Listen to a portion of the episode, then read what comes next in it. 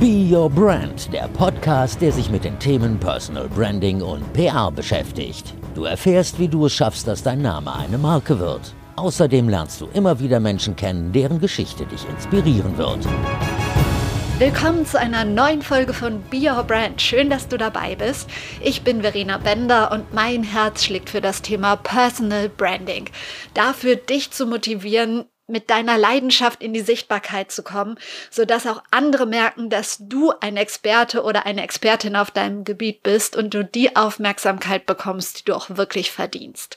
Wenn dich das interessiert, unterstütze ich dich dabei total gerne im Rahmen eines 1 zu 1 Coachings. Mehr Infos dazu findest du auch in den Show Notes, also in den Infos zu dieser Folge. Klick einfach mal rein, wenn du magst. Hier geht's jetzt direkt ins Gespräch und heute rede ich mit Felix Tönnissen. Er ist nicht nur der Mann mit dem geilsten rheinischen Dialekt, den ich je gehört habe. Er hat auch sonst einiges auf dem Kasten. Er ist Keynote Speaker, er ist Mentor und er hat in der Sendung Die Höhle der Löwen die Gründer gecoacht, was ihr Business angeht, also sie auf das nächste Level gebracht. Und das macht er nicht nur in der TV-Show, sondern auch im ganz normalen Leben. Und hier gibt es heute handfeste Learnings für dich, wenn du mit dem Gedanken spielst, vielleicht irgendwann auch mal so dein eigenes Ding zu machen. Wir klären Fragen wie, was solltest du dir vor einer Gründung durch den Kopf gehen lassen? Also welche Fragen solltest du dir stellen und am besten ehrlich beantworten? Wann ist der richtige Zeitpunkt, den Absprung vom Arbeitgeber zu wagen? Welche Ideen sind direkt zum Scheitern verurteilt? Also welche Gründungsideen? Was solltest du lieber gar nicht erst angehen?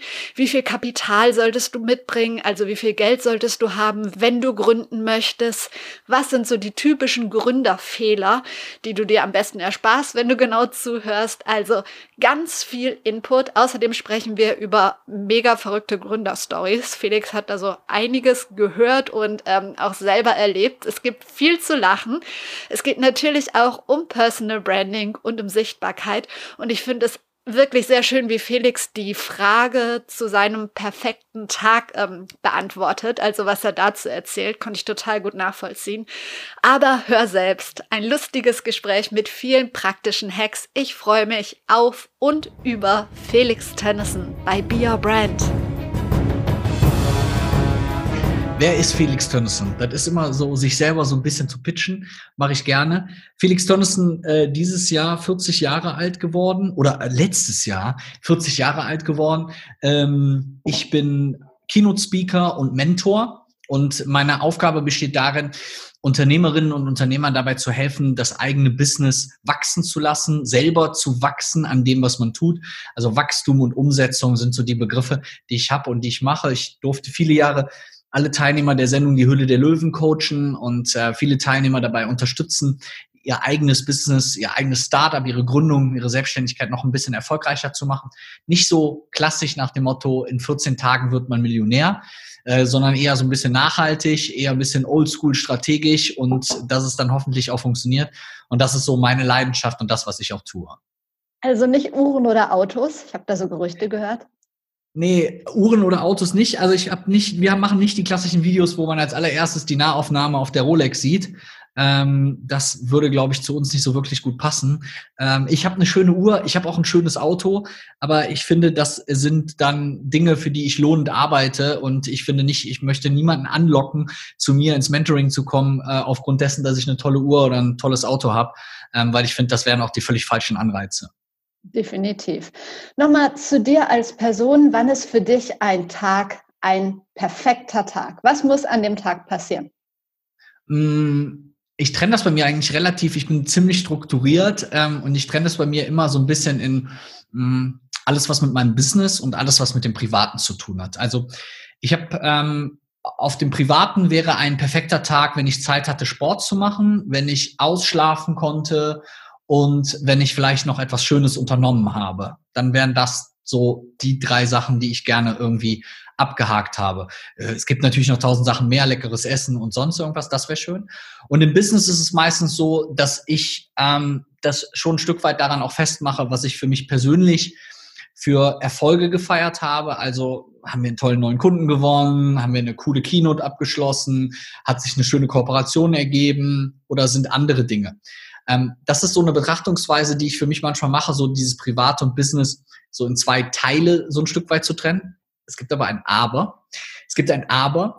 Und das Aber ist, wenn man sich so im Coaching und Mentoring intensiver damit auseinandersetzt, dann musst du halt ein bisschen aufpassen, dass du dein eigenes, ein perfekter Tag wäre für mich, ich bin glücklich und zufrieden und das nicht an Erfolge knüpfst. Weil es kann ja immer mal so sein, jetzt hast du heute einen Schnupfen, es hat kein Kunde angerufen und hat sich daraus auch nichts Großartiges ergeben. Und äh, weil der Feueralarm losgegangen ist, konntest du auch nicht schlafen. Dann wäre der Tag ja schon nicht mehr perfekt und eigentlich schlecht und man würde auf den nächsten warten. Das heißt, manchmal muss ich mich selber sozusagen zwingen, aus dieser Betrachtungsweise meiner eigenen zwei Säulen auszubrechen und mir zu sagen, ein Tag kann auch dann perfekt sein, wenn es einfach schön war, wenn es Spaß gemacht hat, wenn ich äh, äh, Zeit für mich hatte, wenn es schön muckelig warm ist, ich was Leckeres gegessen habe. Also manchmal hilft es auch den eigenen Anspruch, je erfolgreicher man vor allem auch wird, finde ich, ähm, dann auch mal wieder so ein bisschen runterzuschrauben. Und ich hatte nämlich genau gestern so einen Tag. Ich hatte gestern Abend irgendwie so ein bisschen das Gefühl, da dachte ich, oh nee, irgendwie läuft es gerade nicht dann habe ich mich rational hingesetzt und überlegt, ich hatte gestern vier Keynote-Anfragen. In der derzeitigen Zeit ist das schon relativ ordentlich an einem Tag. Ähm, ich hatte gestern zwei Kunden, die Interesse haben an unserem Mentoring. Ähm, und wir hatten auch ein ganz gutes Kooperationsgespräch mit einem relativ großen Player im Markt. Beruflich ein Wahnsinn. Wenn du mir das vor fünf Jahren gesagt hättest, hätte ich gesagt, boah, wenn das in einer Woche, in einem Monat passiert, super. Und dann stelle ich mir manchmal selber die Frage, wie kann es denn dann abends sein, dass ich selber so, oh ja, irgendwie ist das so wie so diese Laus über der Leber, ne? Du, du, du kannst das manchmal nicht fassen. Deswegen, ich glaube, es bleibt auch immer so ein Stück weit ein bisschen Nebel über. Und gestern war es zum Beispiel so, ich habe halt die ganze Zeit gehasselt, gehasselt, gehasselt, gemacht, getan, beruflich mega krass erfolgreicher Tag. Aber irgendwie Felix hat da nicht viel stattgefunden. Ich habe weder gelesen, noch habe ich Sport gemacht, noch habe ich irgendwie besonders gesund gegessen. Ähm, und habe mir dann nachher die Frage gestellt, siehste, es reicht also auch nicht, wenn es jetzt Business, was für manche reichen würde, Business wäre jetzt ganz voll, sondern es ist dann am Ende des Tages doch irgendwie das Private, das Persönliche, was dich manchmal noch ein bisschen glücklicher macht. Also von daher, es sind bei mir vielleicht diese zwei Säulen, aber diese privat-persönliche Säule ist für mich manchmal ein bisschen höher. Und ähm, ich vergesse es nur manchmal. Ich vergesse, dass das eigentlich wesentlich mehr Beitrag dazu leistet, weil ich hüpfe in mein eigenes kleines Hamsterrad rein, bin dann natürlich so am Drehen. Wenn es sich auch noch dreht, wenn es auch noch läuft, dann bist du da und da und da und da dran. Und am Ende des Tages bist du so ein bisschen K.O. Und muss da halt so ein bisschen aufpassen. Also perfekter Tag ist dann, wenn ich eigentlich das machen kann und tun kann, ähm, was mich letztendlich glücklich macht. Ich glaube, das können ganz viele nachvollziehen, was du gerade gesagt hast. Wenn man dich googelt, taucht im Zusammenhang mit deinem Namen äh, oft der Begriff Zuchthaus auf. Aber du warst nicht im Knast, ne? Nee, ich war nicht im Knast, nicht 20 Jahre im Knast gesessen. Ich habe ähm, in diesem Jahr einen eigenen kleinen ähm, Inkubator aufgesetzt das heißt, äh, für die, die den Begriff jetzt nicht kennen, also man kennt sonst einen Inkubator von zum Beispiel von Frühgeburten. Das heißt, ähm, etwas heranzuzüchten, etwas größer zu machen. Und ähm, ich mache jetzt seit 15 Jahren Coaching, Mentoring, Beratung, wie auch immer man das jetzt nennen mag. Und wir sind halt hingegangen, haben gesagt, wir wollen eine eigene Location schaffen, wo Leute hinkommen können mit ihrem Business, wo die sich für bewerben können, dann an einem Drei-Monats-Programm bei uns teilnehmen und wir wirklich offline vor Ort mit denen gemeinsam sozusagen diesen kleinen Samen, dieses kleine Pflänzchen noch ein bisschen größer ziehen und größer machen. Und das ist halt sozusagen das heranzüchtende Zuchthaus. Das Zuchthaus hat natürlich ein ich sag mal, etwas provokanten Namen. Äh, Feedback war auch geteilter Meinung. Aber ähm, für mich geht's bei dem Thema, wir hatten das immer schon, wir lassen, mein erster Slogan war, wir lassen ihre Idee wachsen von Anfang an. Also bei uns ging's immer um Züchten, Heranzüchten, Aufwachsen, Wachsen, Gewächshaus, Zuchthaus. Und in meiner Heimatstadt, wo ich das gemacht habe, gibt es schon das Gewächshaus. Dementsprechend konnte ich diesen Begriff auch nicht verwenden. Und dann haben wir es halt Zuchthaus genannt. Aber es führt oft zu ähm, schönen Anekdoten. Wir hatten letzte Woche einen Spediteur da, der kam rein und sagte, hören Sie mal, hier Zuchthaus, was ist hier am Wochenende, ist hier auch äh, Sadomaso, also kann man sich hier auch noch anmelden für, weil der hat gedacht, halt, der hat jetzt so ein Sadomaso-Studio.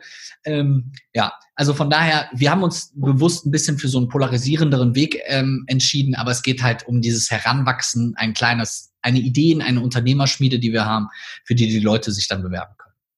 Alles klar. Du schreibst auf LinkedIn, dass du über 1000 Gründungen schon begleitet hast. Wie ist das möglich? Ist es nicht ein mega Zeitaufwand oder ja. denke ich das jetzt nur? Also äh, ich muss sogar ganz frech dazu sagen, ähm, Verena, dass wir, ähm, ich kriege da immer so dieses Feedback, dass die Leute sagen, ja, das ist halt wieder so eine Clickbaiting-Headline. Ähm, aber wenn ich es mal ganz ehrlich sage, ich mache das jetzt 15 Jahre.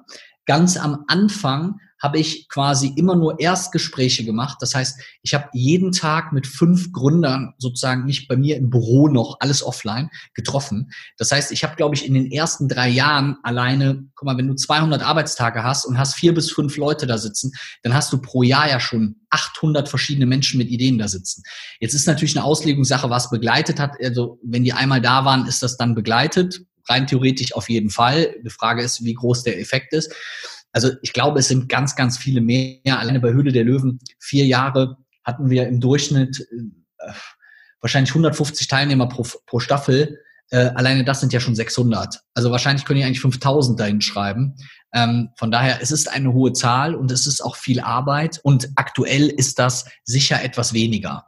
Also ich habe jetzt nur noch ganz ausgewählte, wir haben immer so fünf, sechs Leute, die ich so bei mir wirklich in meinem Private Mentoring habe, also die jetzt wirklich eins zu eins von mir betreut werden. Das sind nur noch viel weniger, als das früher war. Früher war das wie so, um neun kommt einer, um zehn kommt einer, um elf kommt einer, um zwölf und um 18 Uhr ist der Felix dann kaputt ins Bett gefallen.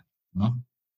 Dein ja. Dialekt ist so geil. Ähm, aber auch deine Antwort, vielen Dank dafür. Du hast ja wahrscheinlich schon die ersten Ideen gehört, aber auch wahrscheinlich ganz coole Sachen jetzt spontan aus dem Bauch heraus. Die coolste Gründungsidee, die du gehört hast, die dir jetzt in den Kopf kommt. Was war das?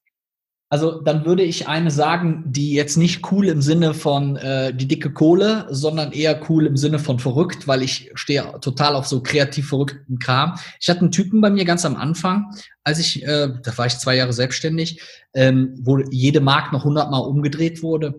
Und da hatte ich folgende Situation, da ist ein ähm, Ingenieur vorbeigekommen, Doktor irgendwas. Und da habe ich schon gedacht, oh geil, jetzt kannst du dem irgendwie dickes Produkt verkaufen. Und dann sagte der auch am Anfang des Gesprächs, war auch ganz äh, adrett und sagt dann so, ja, ich habe einen ganz speziellen Laser entwickelt, den ich mir jetzt patentieren möchte. Und ich dachte schon, boah geil, warum kommt der zu mir? Da war ich halt noch eine One-Man-Show. Ingenieur, Doktortitel, hat einen Laser entwickelt, Patent. Bei mir macht es schon so bing, bing, bing, bing, bing, so dicker Kunde. Ähm, und dann sagte der, ja, ich habe einen Laser entwickelt, mit dem außerirdische Lebensformen identifiziert werden können. und dann habe ich gesagt, okay, äh, wie meinen Sie das jetzt konkret? Und der meinte, ja, ich habe hier diesen Laser mitgebracht und dann hatte der wie so ein Laser, also ich bin jetzt beispielhaft mal Kugelschreiber in der Hand, und dann hatte der wie so ein Laser und meinte so, ich kann jetzt diesen Laser auf Sie halten und wenn die Farbe vom Laser sich von blau auf rot ändert, dann sind Sie außerirdischen Lebens. Und dann meinte ich so, ja, okay, also bin ich ein Alien oder was? Ich musste mich halt auch erstmal krass zusammenreißen. Und da meinte der, ja, also der Laser ist hochpatentiert, der kann irgendwie Gewebe unterschiedlicher Natur identifizieren und wenn es kein menschliches Gewebe ist, da musste ich halt ein bisschen schmunzeln und ich bin ja so ein, von mir so eine lockere, lockerer Typ und dann habe ich gesagt, hören Sie mal, Herr Doktor, das, das klingt jetzt natürlich erstmal ein bisschen nach äh, Hokuspokus. Und dann hat der für mich und darum das Thema, das ist lustig, aber es war für mich ein fettes, fettes Learning, weil der dann zu mir eine ganz wichtige Frage gesagt hat, die mich heute immer noch total begleitet. Und der sagte dann so zu mir, aber woher wissen Sie denn, dass das nicht funktioniert? Und dann habe ich gesagt, ja, das ist doch Quatsch, wie soll das denn funktionieren? Der so, ich bin Doktor, ich habe Ingenieurwissenschaften oder Lasertechnologie studiert, ich melde darauf jetzt ein Patent an, warum sollte das nicht funktionieren? Und das war für mich fast so wie so ein Mindset-Blow irgendwie, weil ich in dem Moment gedacht habe, es ist zwar auf der einen Seite Schwachsinn, vielleicht, aber auf der anderen Seite kann ich ja gar nicht sagen, dass es Schwachsinn ist. Das heißt, wenn du die richtige Zielgruppe jetzt dafür findest, und ich will jetzt nicht den Leuten sagen, entwickelt irgendwelche Produkte, die eigentlich totaler Moog sind, aber wenn ich eine Zielgruppe habe, die sagt, ich glaube an außerirdischen Lebens und endlich hat mir jemand ein Gerät entwickelt, mit dem ich dieses außerirdische Leben identifizieren kann, dann ist es doch ein Granatenprodukt. Hast du es weiter Entschuldigung, hast du es weiterverfolgt? Ja, ich habe es ein bisschen weiter verfolgt, weil ich meinte dann auch so zu ihm, weil er wollte dann den Laser so auf mich halten und dann habe ich so aus Spaß gesagt, nee, machen Sie es nicht, weil Ihre Laser wird sich dann auch verfärben, weil ich bin kein Mensch. Und er hat den Witz aber leider nicht so richtig verstanden, hat er noch nicht gelacht, super Situation. Und dann ähm, sagte er halt, ähm, hat er das halt so gemacht und ich hatte dann natürlich auch Angst, dass ich hier irgendwie auf einmal ein Loch drin habe, weil du weißt ja gar nicht, was das für ein Laser ist. Ähm, und dann habe ich es ein bisschen weiter, also der war dann noch zweimal da. Wir haben auch wirklich ein bisschen Marktrecherche für den gemacht und so rausgefunden, wie viele Menschen glauben an außerirdische Lebensformen, welche Gerätschaften gibt es schon. Also wirklich dann richtig beraterisch tätig geworden. Ähm, aber die Patentanmeldung hat wohl nachher dann nicht geklappt. Und aufgrund dessen hat er gesagt, macht es auch keinen Sinn, das Produkt auf den Markt zu bringen. Und dann hat das Produkt auch nicht auf den Markt gebracht. So, das ist jetzt aber auch mein Kenntnisstand von vor fünf Jahren. Vielleicht äh, sollte ich den auch nochmal googeln. Und er ist mittlerweile Multimilliardär. Und es war der größte Fehler, den ich gemacht habe, da nicht zu investieren. Man weiß es nicht. Nee, man weiß es nicht. Gibt es so drei Fragen, die man sich vor der Gründung eines ja, Unternehmens oder vor der Selbstständigkeit oder was auch immer ähm, stellen sollte? Wenn ja, welche? Ja, also ähm, es gibt für mich, ich mache das immer so, ich sage immer, es gibt drei entscheidende Faktoren, ob du erfolgreich wirst. Faktor eins bist du selber, Faktor zwei ist dein Produkt, deine Idee und Faktor drei ist das Marketing. Ähm, also auf um das mal darüber anzuwenden, würde ich auch genau dazu drei Fragen stellen. Also ich würde mir als allererstes selber die Frage stellen, bin ich Unternehmerin oder Unternehmer? Und nicht so, wie wir Männer das manchmal machen, dass man dann so macht, so, klar, ich bin auf jeden Fall, ich bin so ein, so ein Silberrückengorilla, ich hab's richtig drauf. Nein, sondern sich wirklich reflektiv die Frage stellen, komme ich mit Rückschlägen klar? Kann ich damit umgehen, wenn nicht alles so läuft, wie ich mir vorstelle? Und, und, und, und, und. Das ist ein ganz, ganz wichtiger Faktor. Frage zwei betrifft dann das eigene Produkt. Ich sage das mal in meinem Akzent vielleicht hier so aus dem Rheinland, bruckt den Driss überhaupt jemand? Also muss das überhaupt irgendjemand haben, das, was ich mich da gerade überlegt habe? Weil das ist immer so, die Leute entwickeln Produkte so von sich heraus auf den Markt und manchmal braucht man das überhaupt nicht. Dritte Frage wäre, die ich mir stellen sollte, kann ich verkaufen? Egal ob wir das jetzt Marketing, Vertrieb oder sonst was nennen, die meisten Leute sind keine Verkäufer. Denen ist es unangenehm, etwas zu verkaufen. Die wollen das nicht. Die haben auch kein Marketingbudget. Also ich fasse das jetzt alles mal zusammen. Und diese Frage muss ich mir ebenso beantworten. Und wenn ich diese drei Fragen für mich so beantworten kann, also dass ich vielleicht sage, es gibt dafür einen Markt, ähm, ich kann das Produkt auch verkaufen und ich komme auch damit klar, mit ähm, Rückschlägen umzugehen, dann sind das für mich drei wichtige Grundlagen, die ich vorher abklären müsste, ob ich Gründer bin oder nicht. Und über welche finanziellen Mittel sollte ich verfügen, wenn ich irgendwas gründe, oder kann man das so pauschal gar nicht sagen? Ja, natürlich gibt es jetzt nicht so die Pauschalantwort, aber ich würde trotzdem gerne was dazu sagen, weil es ist so ein Thema, mit dem ich mich in letzter Zeit sehr intensiv beschäftige. Ähm, es hat vor einigen Jahren so ein bisschen so ein Trend angefangen, Thema Bootstrappen. Bootstrapping bedeutet, du gehst quasi hin und gründest eigentlich ohne Eigenkapital und gründest so, dass du immer nur das, was du sozusagen verdienst, wieder reinvestierst und so weiter. Duck, duck, duck, duck, duck, duck, duck und du arbeitest dich sozusagen sukzessive nach oben. Die größeren Unternehmen, die Dinger, die wirklich laufen, die Zalandos, Amazons und keine Ahnung was, die sind aber alle mit Kapital gestartet. Die hatten alle Geld am Anfang, weil wenn du eine Rakete in den Orbit schießen willst, dann braucht die Feuer und Feuer braucht Benzin und Benzin kostet Geld.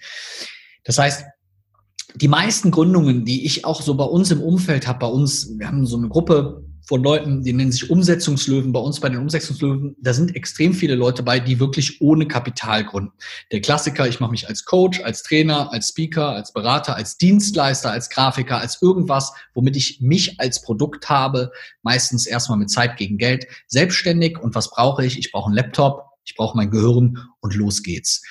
Dennoch, auch da würde ich den meisten Leuten empfehlen, zu versuchen, damit ich einen guten Start hinlegen kann, zumindestens ein kleines Budget zur Verfügung zu haben, womit ich sagen kann, ich kann mir eine professionelle Website machen, ich kann ein bisschen Werbung schalten, ich kann da und da mal was machen, ich kann vielleicht mal ein eigenes kleines Event machen und so weiter. Wir reden da nicht über hohe Summen, aber ich habe ganz häufig bei so Solopreneuren, dass ich denen sage, hey, guck mal, dass du deinen eigenen Lebensunterhalt safe hast fürs nächste halbe Jahr, in dem du vielleicht noch nicht so viel Geld verdienst und dass du in diesem nächsten halben Jahr auch ein bisschen Kapital zur Verfügung hast, um mindestens ein bisschen Werbung zu machen. Und das ist bei den Leuten natürlich vom Betrag her sehr, sehr unterschiedlich, aber es ist meistens irgendwas so zwischen 20 und 50.000 Euro. Also es sind keine 500.000 Euro, aber dass du sagen kannst, okay, ich kann auch überhaupt starten und muss nicht mir nächste Woche schon überlegen, Mist, wenn der Kunde jetzt nicht kommt, geht's nicht oder Mist, ich kann mir gar keine Webseite aktuell leisten und mache mir eine ganz fürchterliche, weil dann wird's nicht funktionieren dann ist es so ähnlich wie, als würde ich hingehen und würde sagen, ich habe hier in der Scheune nebenan einen alten Trabi gefunden und möchte aber damit jetzt beim Formel-1-Rennen mitfahren. Ne?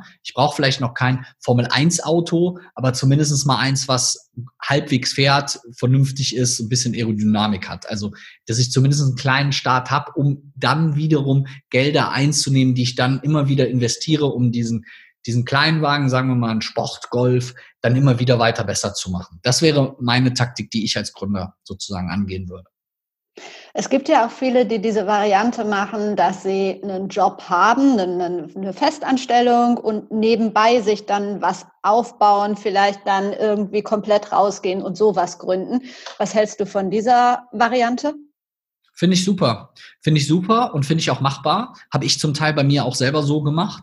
Ist jetzt als Berater natürlich immer relativ einfach. Ich war bei einem Startup angestellt, ich habe Marketing studiert, irgendwie braucht jeder Marketinghilfe. Also habe ich da mal jemandem geholfen, da mal jemandem geholfen, da mal. Irgendwann habe ich dann Nebengewerbe angemeldet, damit ich es auch abrechnen kann und bin dann hingegangen und habe hab dann da peu à peu das Ding sozusagen ein bisschen aufgebaut.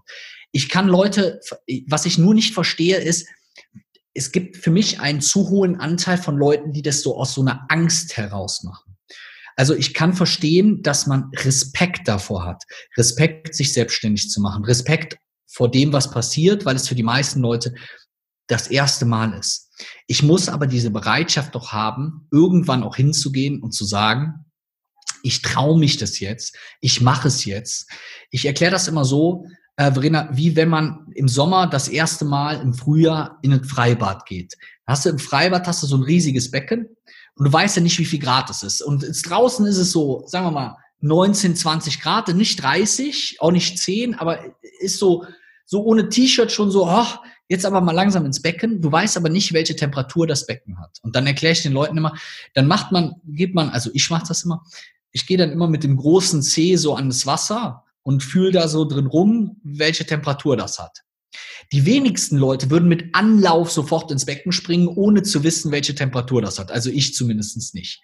Aber du musst das fühlen. Wenn du dann immer so, oh, nee, ich weiß es nicht, ob ich da jetzt reingehen soll, bist, dann ist das natürlich schwierig. Das heißt, irgendwann musst du dann auch reinhüpfen. Außer du sagst jetzt, ich nähe gerne im Keller Taschen, ich liebe meinen Job, ich mache das nur als Hobby und die verkaufe ich dann online, dann ist alles fein. Aber irgendwann musst du halt bereit sein, diesen Schritt zu gehen. Und ich habe so oft Leute bei mir gehabt, wo ich gemerkt habe, geile Idee, geiler Typ, geile Frau, könnte funktionieren, wachsender Markt und es lag immer am Mindset. Es lag immer, es war immer wie so eine Angst da, ja, aber ha, und hier, und dann, je älter du wirst, dann hast du Kinder und dann musst du noch jemand anders mitfinanzieren. Das wird ja nicht einfacher irgendwann. Ne? Und dann sagen die meisten Leute, die ich dann habe, darum, ich habe so eine relativ hohe Gruppe von Leuten, die sich das trauen, so zwischen 20 und 30, die alle noch keine Kinder haben und so sagen, ideal, Studium habe ich eh keinen Bock drauf und ich mach mal.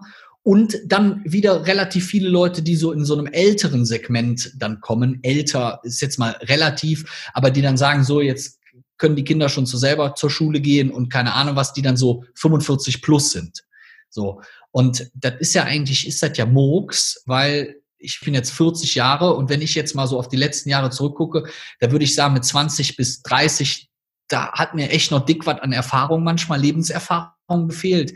Ich glaube, ab 60 bin ich dann auch in meiner Leistungsfähigkeit vielleicht schon manche ein bisschen eingeschränkter. Das heißt, eigentlich ist doch genau dieser Slot zwischen 30 und 60 der, wo du sagen kannst, jetzt habe ich die Erfahrung, ich habe vielleicht auch den einen oder anderen Euro und jetzt kann ich Gas geben.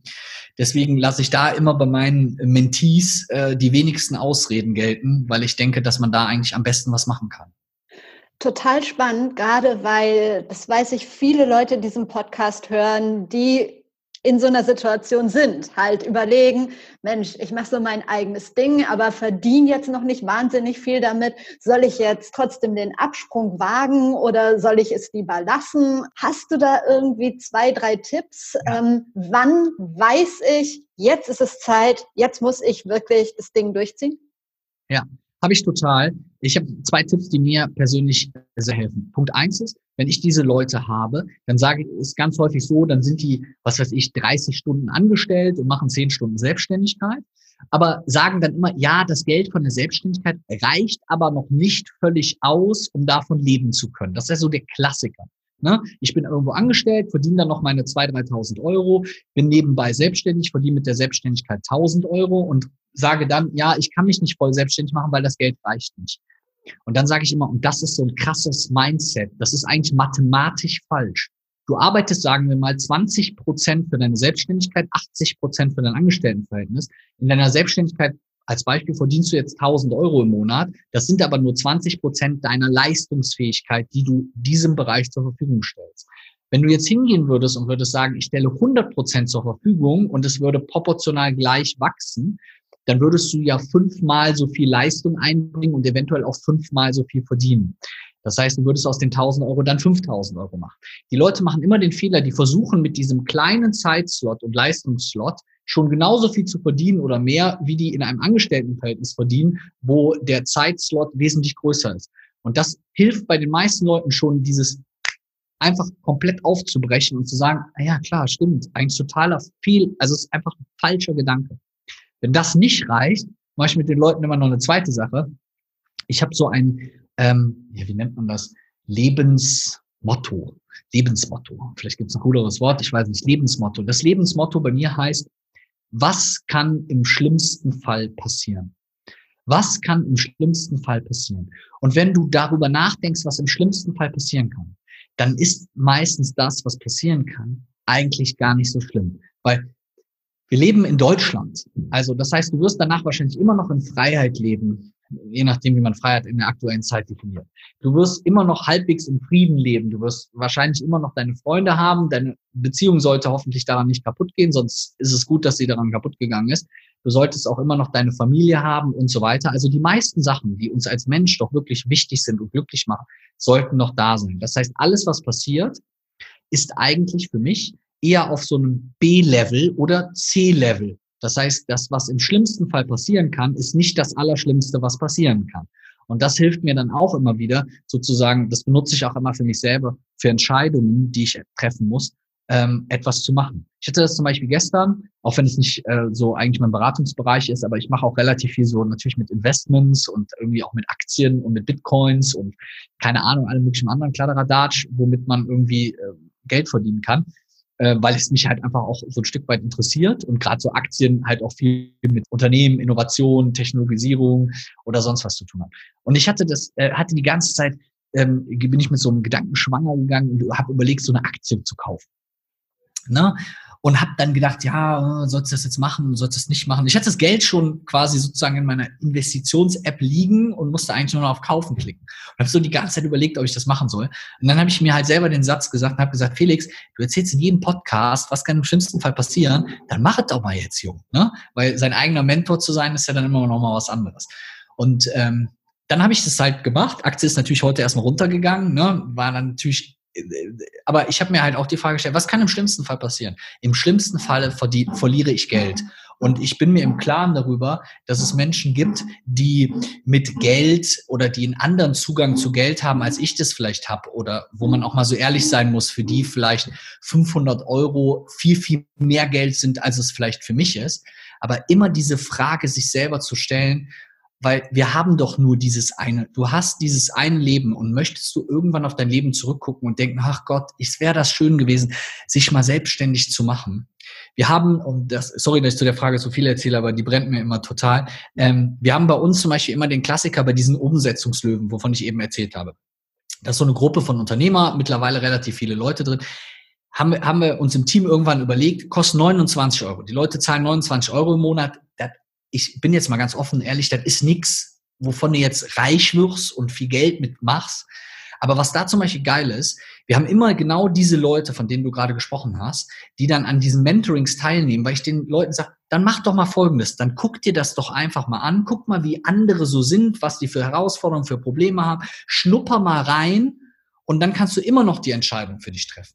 Und wenn die Leute dann noch sagen, ich schaue mir das mal an oder dann gucke ich mir das die Tage mal an. Habe ich heute Morgen die Antwort gehabt. Dann gucke ich mir das die Tage mal an. Dann bin ich relativ straight und dann schreibe ich zurück, dann wirst du es niemals machen. Weil wenn du selber schon überlegst, ob du es machen sollst, dann fragst du jemanden, der nimmt sich die Zeit und berät dich und sagt dir, pass auf, 29 Euro und du kannst es dir einfach mal angucken. Du kannst mal sehen, wie es wäre, wenn. Und dann überlegst du noch, ob du machen sollst. Dann fehlt so, meine Oma hat immer gesagt, die kawupp dich in der Foot. So, das heißt, die Energie, die Power, die du dann hast, um das sozusagen zu machen, die muss einfach da sein. Und da muss man auch so ehrlich sein, die hat auch einfach nicht jeder. Absolut.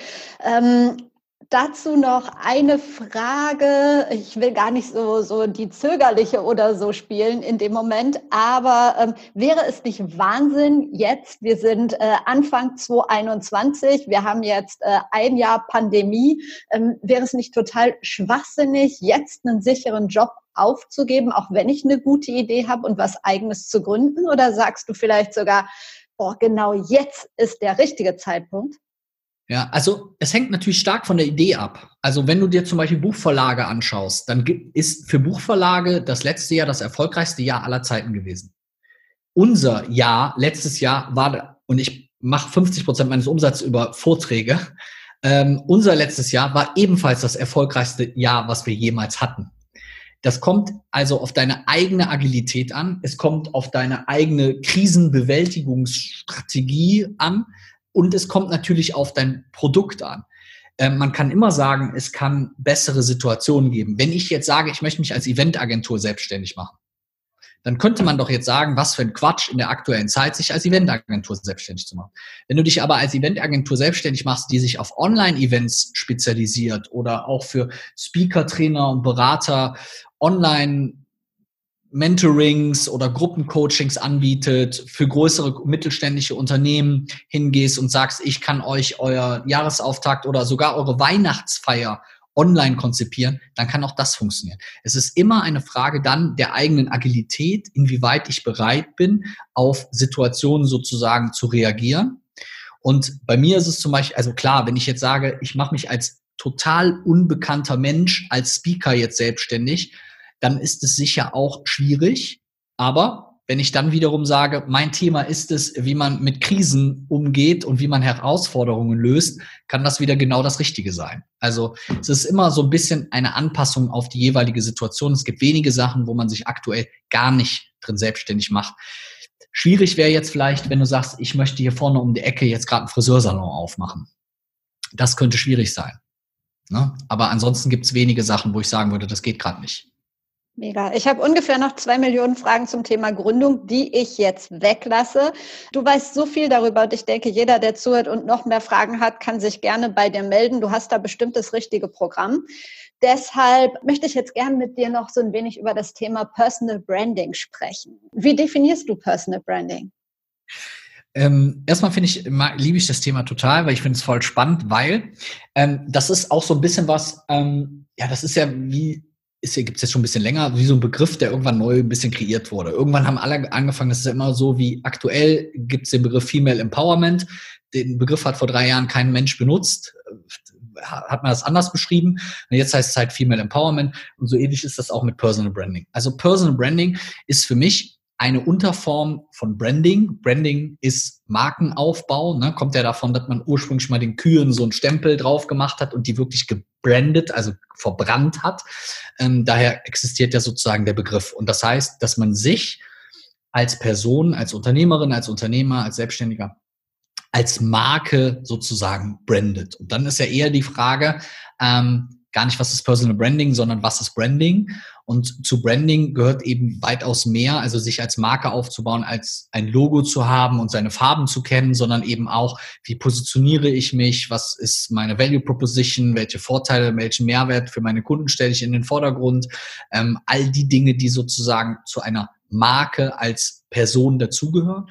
Und beim Personal Branding kommt eben diese per, dieser persönliche Aspekt sozusagen nochmal dazu, dass andere, dass Dinge eine andere Wertigkeit kriegen. Also zum Beispiel, ähm, wenn du Branding machst, gibt es die sogenannte Copy-Strategie und ein Teil der Copy-Strategie ist die Tonalität, also die Sprache, die du wählst, um mit dem Kunden zu kommunizieren. Ähm, wenn du jetzt als Personal Brand aktiv bist, spielt die Sprache, also wie du zum Beispiel in Videos redest, natürlich noch eine wesentlich größere Rolle, als sie jetzt vielleicht für Unternehmen eine Rolle spielt ähm, im Sinne von, welchen Text habe ich auf einer Website. Das heißt also, wenn ich jetzt Felix Tönnissen, ich bin ja dann nach Definition eine Personal Brand, äh, als Personal Brand immer quasi ein bisschen in meinen rheinländischen Akzent verfalle und dann sag so, pass mal auf, Lorena, wenn du dich jetzt hier ein Business aufbauen willst, dann musst du aber mal als allererstes darauf achten, ne, dass du dann hier deine Zielgruppe auch, dann spielt das natürlich eine Rolle. Gibt es jetzt Leute, die sagen würden, was ist das für ein Typ, kann er mal vernünftiges Hochdeutsch reden? Und auf der anderen Seite hast du halt Leute, die sagen, hey cool, das ist ein Rheinländer, genau, oder eine Marke, genau deswegen will ich den. Also das ist so für mich ein bisschen die Definition von Personal Brand. Wie wichtig ist es für dein Unternehmen, deine Personenmarke? Ich kann mir jetzt vorstellen, dass es wahnsinnig eng zusammenhängt und fast 90 Prozent deines Erfolgs ausmacht, aber vielleicht siehst du das ganz anders.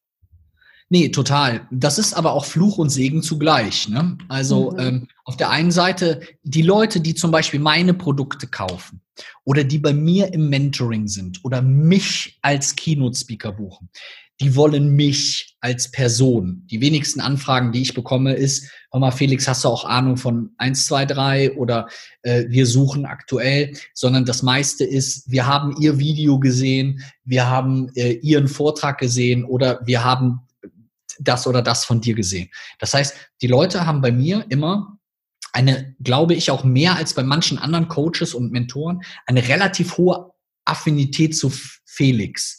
Das ist so ein bisschen, wenn ich auf Events komme, manchmal, wie als hätte so eine kleine, positiv jetzt gesagt, so eine Entourage, die dich mitbegleitet, wie so eine kleine Fanclub, nett gesagt, ähm, aber total sympathisch, weil zum Beispiel meine Markenwerte sind Authentizität, Nähe und keine Ahnung was. So, das heißt, die Leute fühlen sich sehr schnell mit dir verknüpft.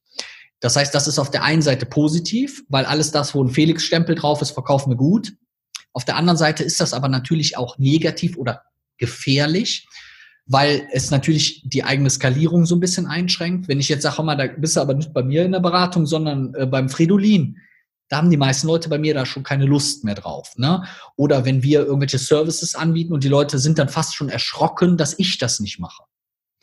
Dieses Beispiel, was ich eben hatte, trifft das ganz gut. Wir haben das mit diesen Umsetzungslöwen relativ neu seit letztem Jahr. Es hat, und das ist, äh, meine ich, nicht, nicht eingebildet, hat echt sehr gut eingeschlagen, weil ich meine, wo kriegst du sonst einen Mentor für 29 Euro? Aber man muss das ja auch so ehrlich sagen, das ist ein monatlich stattfindendes Gruppenmentoring, wo du deine Fragen stellen kannst, die sogar Felix für dich beantwortet. Ich mache das auch. Aber natürlich gibt es Leute, die dann sagen, ach so, ich habe gedacht, wir treffen uns dann auch und tauschen uns auch aus und du berätst mich dann auch persönlich und begleitest mich richtig. Wo ich dann sage, liebe Jungen, liebe Frau, wie soll ich das für 29 Euro realisieren? Das funktioniert nicht, da kann ich keinen Mitarbeiter von bezahlen. Ne? So, das heißt, das hängt natürlich stark damit zusammen, weil dann gibt es Leute, die sagen, ja, aber du machst immer so nahbaren Eindruck, so, so ein sozial, man kann dir immer Fragen stellen. Dann musst du aufpassen, dass die Leute nicht dadurch weniger gewillt sind, für deine Sachen auch Geld zu bezahlen, weil die so denken, du bist Robin Hood. Ne? Das muss man halt immer dabei so ein bisschen berücksichtigen. Aber um deine Frage zu beantworten, ich glaube, es sind sogar fast 100 Prozent, die bei uns sozusagen auf, auf Felix selber gebrandet sind. Wir haben es zwischendurch mal versucht, davon zu trennen von mir als Person, weil es auch natürlich also alles, was du machst, unterliegt so einer Art von Beobachtung und alles, was du positiv machst, lässt die Brand wachsen. Und wenn du was falsch machst, dann zahlt das natürlich auch negativ auf dich aus. Ähm, und da muss man halt immer so ein bisschen aufpassen, wie man das dann richtig strukturiert. Wer ist denn in deinen Augen ansonsten eine Personal Brand, von der man sich gut was abschauen kann? Also ich stehe ja total auf so Typen und Frauen, die in irgendeiner Form ähm, recht authentisch so sind, wie sie auch wirklich sind. Also wenn ich zum Beispiel total gerne mag, ist der Tobi Beck. Der Tobi oh, ist ja. für mich, ähm, das, äh, das, wenn ich mit dem rede, so, das ist ein feines Kerlchen. Wenn man dann sagt, ich war letztens bei dem auf dem Event, äh, da hat er mich eingeladen, da bin ich reingekommen und dann sagt er mal, oh, die Prominenz ist da, die Prominenz. So, also wir ziehen uns gegenseitig auf so eine sympathische Art und Weise sozusagen auf. Aber wenn ich mit dem irgendwie ähm, hinten im, im, im Backstage-Bereich quatsche, dann ist quatsche ich mit dem so ähnlich, wie wir beide auch auf der Bühne quatschen. Und das ist für mich zum Beispiel sowas, was eine authentische Marke total ausmacht, wo ich einfach das Gefühl habe, hey, das ist ein Typ, ne, Wuppertaler Akzent, äh, ich mit meinem Halbgöllner Akzent, das passt dann auch. Und dann ist das für mich auch das, was eine Marke ausmacht, wenn ich mir die Sachen sozusagen anschaue, dass ich das authentisch, der ist ja auch der Rita mit seiner Frau auf den auf den Fotos, in den Videos, dann ist das zum Anfassen. Und das ist in seinem Bereich, in dem, in dem Persönlichkeitsentwicklungsbereich oder wenn es darum geht, sein Leben zu unboxen, ist ja sein Thema, ähm, glaube ich, noch ein Stück weit wichtiger, als es dann vielleicht sozusagen in meinem Business-Bereich ist, weil ich dann noch mehr die Connection zu der Person brauche, weil es manchmal noch vertrauenswürdiger ist. das ist zum Beispiel für ein Beispiel für mich, wo ich finde, dass das ganz gut funktioniert. Voll schön. Das Beispiel hat noch keiner genannt, ähm, was ich gut finde, aber oft, wenn ich gefragt werde, nenne ich auch Tobi Beck, weil ich einfach das ganz klasse finde, was er macht. Ja. Und ha, toller Übergang. Ich habe seinen Auftritt oder deine, deine Rede bei der Gedankentanken Rednernacht gesehen. Gestern habe ich mir das auch ja. auf äh, YouTube angeschaut. Und da rätst du dem Publikum, dass man äh, seine Träume und seine Ziele sich einmal aufschreiben sollte und sich für gegenwärtigen sollte. Ja. Machst du das selber und verrätst du uns ein, zwei Träume, Ziele, irgendwas, was du gerne noch erreichen möchtest? Total.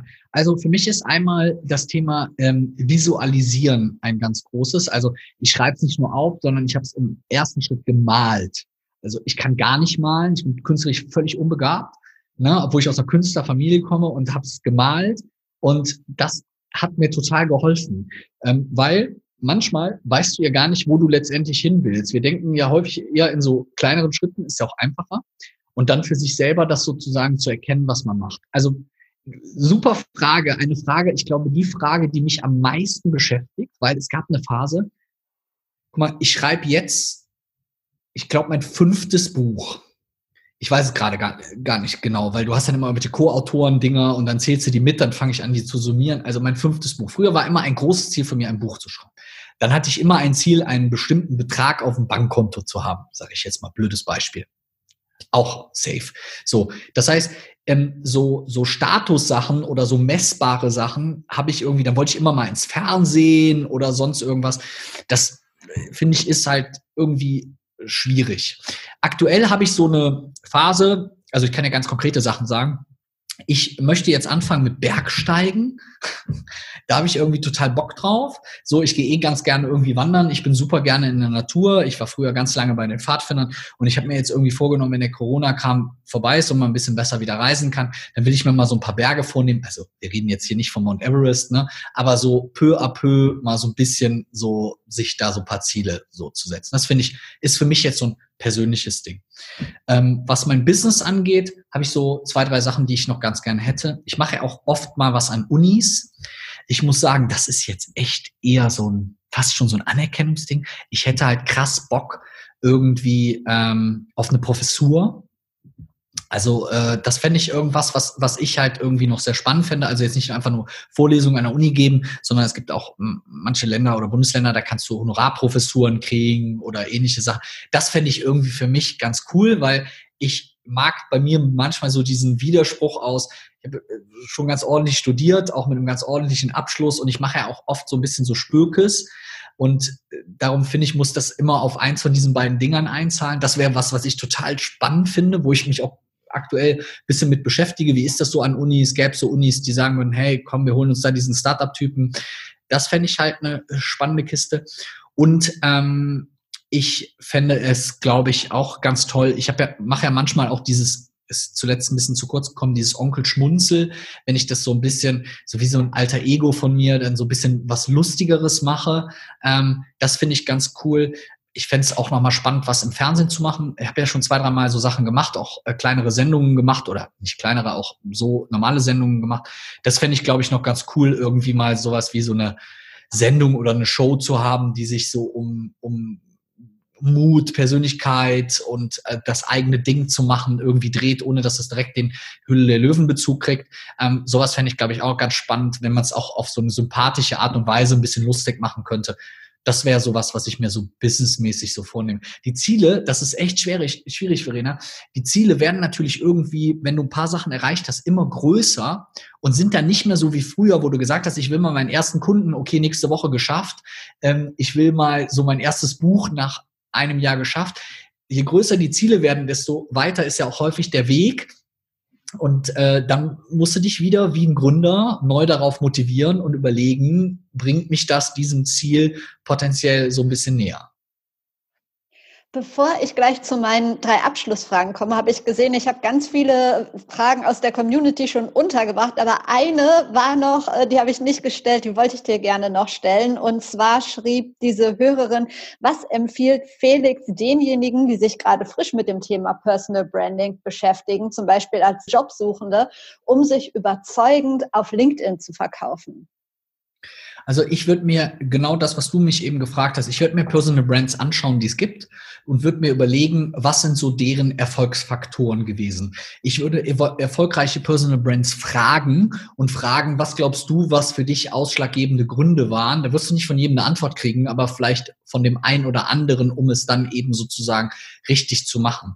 Es gibt so viele Beispiele dafür, an denen ich mich so ein bisschen benchmarken und rantasten kann, dass ich dann eventuell hingehen kann und sagen kann, okay, ich mache so ein bisschen ähnlich wie der Felix, wie der Tobi, wie die Verena oder wie auch immer und fange daran erstmal an, was zu machen. Aber auch da den Mut zu haben, diesen ersten Schritt zu machen. Viele Leute sind dann so, ich kann da ja fast nichts kaputt machen. Wenn ich eh keine große Reichweite habe, und jetzt zum Beispiel um das LinkedIn-Profil gehe, dann würde ich mir das doch mal ein bisschen angucken. Und wenn ich das Kapital habe, zu sagen, ich hole mir da ein bisschen Unterstützung, weil ich selber nicht so viel Ahnung davon habe, dann würde ich mir vielleicht auch von Anfang an jemanden suchen, der mich da so ein bisschen supportet, ein bisschen begleitet, vielleicht mal so ein Check-up macht und sagt, hey, pass auf, mach das mal so und so, passt das und da mal an, ohne seine eigene Authentizität zu verlieren.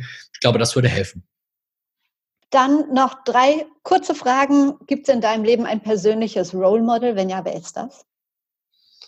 Ein persönliches Role Model dann wäre das Role Model bei mir, glaube ich, dass ich immer wieder bereit bin, mit kreativen Dingen, neue Dinge, Innovationen, neue Produkte bei uns anzustoßen. Also das heißt, ich habe immer wie so einen rollierenden Prozess, der so stattfindet. Wir überlegen uns irgendwas Cooles, ich setze das um. Manches davon funktioniert, manches funktioniert nicht. Wenn es nicht funktioniert, fliegt halt raus. Wenn es funktioniert, dann macht's. Aber innerhalb dieses Role Models ist sozusagen der Start, wie wenn du so ein, Elekt so ein, so ein Auto, so ein Kinderspielzeugauto zurückziehst, das Loslassen das ist sozusagen der entscheidende Moment, das sozusagen hatten wir jetzt mit diesen Umsetzungslöwen. Da hat mein Team, haben wir überlegt und wir hatten ja eine Hälfte gesagt, Felix, wir können so was nicht anbieten für 29 Euro, das rechnet sich in tausend Jahren nicht. Und ich habe mir gesagt, ich will aber mehr Leute, ich will noch mehr Leute unterstützen und helfen und lass es uns einfach mal machen. Und wenn wir nach zwei Monaten merken, J, das bringt ja ja nichts, äh, dann können wir es wieder einstampfen. Also diese Bereitschaft, den Mut zu haben, das zu machen, diese Begeisterung für seine eigenen Sachen. Ich glaube, Begeisterung trifft es da ganz gut. Das beste Buch, das du je gelesen hast? Das beste Buch, was ich je gelesen habe, ähm, ist kein Businessbuch, weil ich bin ja selber Autor. Ähm, gibt viele ganz, ganz tolle, super coole Businessbücher, die ich gelesen habe. Aber das beste Buch, was ich gelesen habe, ist Der Fänger im Roggen. Der Fänger im Roggen äh, von Salinger ist deswegen für mich das beste Buch, weil mich das am stärksten in meiner eigenen Schreibweise als Autor geprägt hat. Ich kriege ja diese Frage relativ häufig und die klassische Antwort ist dann, was weiß ich, ich habe XY von Tony Robbins gelesen oder ich habe von äh, Stricklecki das gelesen oder finde ich alle geil. Aber ähm, am stärksten geprägt in meiner persönlichen Schreibweise als Autor hat mich eben der Fänger im Roggen. Letzte Frage ist eher eine Bitte. Ich lasse mir gerne von meinen Gästen zwei weitere ja, Gäste empfehlen, mit denen ich mal über das Thema Personal Branding und den eigenen persönlichen Weg sprechen könnte. Wer fällt dir da ein? Mit wem könntest du sprechen? Du hast natürlich auch schon mit vielen Leuten gesprochen, ne? Ein paar Leute hast du schon gehabt. Ja, ich glaube, du bist Folge 76 oder 77. Da ist noch Luft nach oben. Ich, ich nehme, ich hoffe, ich darf äh, mein Handy äh, zur Hilfe. Ich bin nämlich so ein, so ein, so ein äh, nicht, nicht, ähm, nicht im Kopfhaber, ähm, weil dann weiß ich wesentlich eher, Sekunde, wen Eins ich, kann ich dir abnehmen. Aha. Guck mal, den Tobi hatte ich noch nicht. Den kannst du gerne nominieren. Ja, den Tobi finde ich ist zum Beispiel, der Tobi ist eine Vollgranate. Also den Tobi kannst du auf jeden Fall fragen. Den finde ich ist, der ist ein äh, sehr cooler Typ. Aber mir fallen ganz viele coole Typen ein. Aber auch coole Frauen. Also cool finde ich auch noch den Maxim Mankiewicz. Der Maxim ist auch äh, eine äh, echte Rakete. Den finde ich, mag ich auch ähm, total gerne. Ähm, dann, boah, von manchen kenne ich halt leider nie. Ich kenne immer nur die Vornamen. Wir leben ja leider in echt einer Welt, wo es mehr Männer gibt als Frauen, was das Thema angeht. Äh, das finde ich echt immer extrem anstrengend. Ähm, die Alisa Büschel finde ich noch ganz cool, um eine Frau zu nennen. Die finde ich auch ähm, super, super spannend. So, und irgendwie einen kriegst du von mir noch. Und ähm, wen ich auch cool finde, wer auch immer viel zu sagen hat, wen ich auch vom Typen her spannend finde, ist den Oliver Geiselhardt auch äh, Speaker, Rednerkollege, der so Ausbildung Redner macht, den finde ich auch nochmal jemanden, den man auch mal ganz cool anhauen könnte, äh, mit dem man, glaube ich, auch einen coolen Talk hätte. Sehr cool. Vielen Dank. Vielen Dank für die Empfehlung, deine Zeit, deine tollen ja. Tipps. Ich packe deine Homepage auf jeden Fall in die Show Notes. Wenn du sonst noch einen Wunsch hast, was rein soll, sagst du es mir gleich. Und ähm, ja, ja danke. Sehr gerne. Hat super viel Spaß gemacht. Dankeschön. Das war's schon wieder mit Be Your Brand. Ich hoffe, du konntest ein bisschen was mitnehmen aus dem Gespräch. Wenn du magst, schick mir gerne Feedback. Natürlich freue ich mich, wenn du die Folge teilst. Lass uns vernetzen auf Twitter, auf LinkedIn, auf Instagram, wo auch immer du magst. Und solltest du ein bisschen Unterstützung beim Schritt in die Sichtbarkeit gebrauchen können, sodass du die Aufmerksamkeit bekommst, die du auch wirklich verdient hast, dann lass uns doch einfach mal unverbindlich quatschen. Ich bin mir sicher, dass dir mein Coaching dabei helfen kann. Ich wünsche dir jetzt noch einen einen schönen Tag. Wir hören uns hier wieder am Donnerstag. Bis dahin, trau dich rauszugehen. Ich glaube an dich.